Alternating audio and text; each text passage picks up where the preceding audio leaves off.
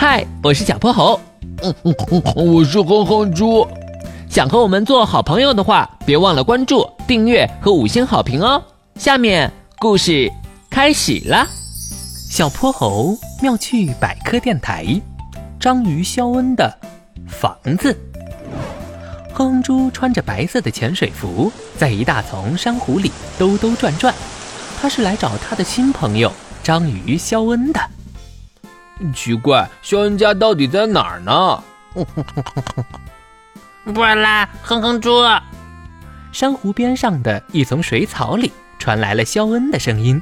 哼哼猪赶紧游过去一看，咦，水草里什么也没有呀，只有一个小小的玻璃瓶。这可是海洋垃圾，我得把它捡走。哎呀呀，别动别动，我快晕死了！不啦！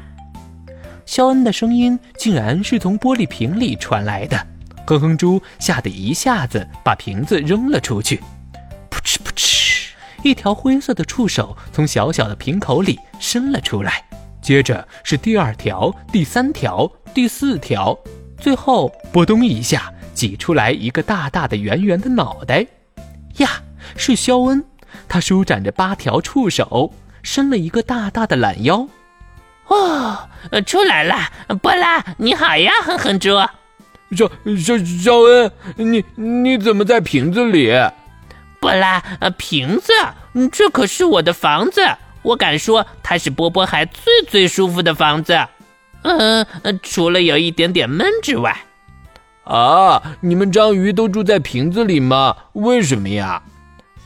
波拉，大海里很危险。我们章鱼的身体这么软，很容易受到攻击，所以我们喜欢藏进小小的洞穴里、贝壳里。当然，这是以前，现在我们有一些更酷的房子。更酷的房子？波拉，走，我带你去看看。他们游到了另一丛珊瑚礁下，这里住着好几位章鱼朋友。波拉，苏西在家吗？一位可爱的章鱼小姐探出头来，她的家是一个塑料瓶。波拉，东东在家吗？一位调皮的章鱼小弟探出头来，他的家是一个易拉罐。波拉，白爷爷在家吗？你好，小恩。一位章鱼爷爷慢慢的探出头来。他的家竟然是一节掏空了的废电池。不啦，白爷爷，你的脸色看上去不太好。是的，自从我搬到这里，就经常头晕，还喘不上气。哎呀，我也是，我的脸上总是起红疹子。嗯，我最近胃口好像不太好，总是恶心。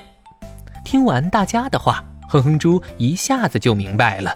这一切都是他们的房子惹的祸，塑料瓶、易拉罐、废电池，这些可都是有毒的海洋垃圾。哼哼猪连忙向他们解释了一通。啊，你说什么？我们的房子不适合居住？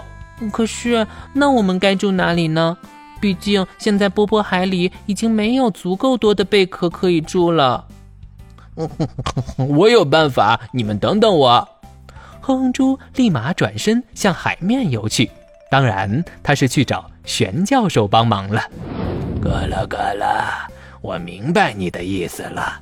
我想，他应该能帮得上忙。玄教授从实验台下面翻出了一个长得像照相机的仪器，这是万能打印机，只要在屏幕上画下你想要的东西，就可以打印出实体，而且。材质安全环保，不用担心海洋污染。哇，太神奇了！谢谢全教授。哼哼猪迫不及待地接过万能打印机，重新回到了波波海。他在屏幕上画了一幢茶杯形状的房子，一按快门，一幢茶杯房子就真的落在了海底。这是给章鱼爷爷的。接下来，他又给章鱼小姐做了花朵形状的房子，给章鱼小弟做了足球形状的房子。大家都激动极了。谢谢你，谢谢。波拉，我的呢，我的呢。肖恩急得上蹿下跳的。你不是说你的玻璃瓶是波波海最舒适的房子吗？嘿嘿嘿，那是开玩笑的。求求你给我做一个潜水艇形状的房子吧，波拉。当然可以，不过你需要先陪我做一件事情。不啦，保证完成任务。于是，在肖恩的带领下，哼哼猪给波波海所有的章鱼朋友都换上了新的房子。当然，他也顺带收回了他们的旧房子，毕竟这些可都是海洋垃圾。这可真是一举两得呀！幸亏玄教授这回的发明没有出错。哼哼猪满意的拍了拍万能打印机。不啦，哼哼猪，这回总该轮到我了吧？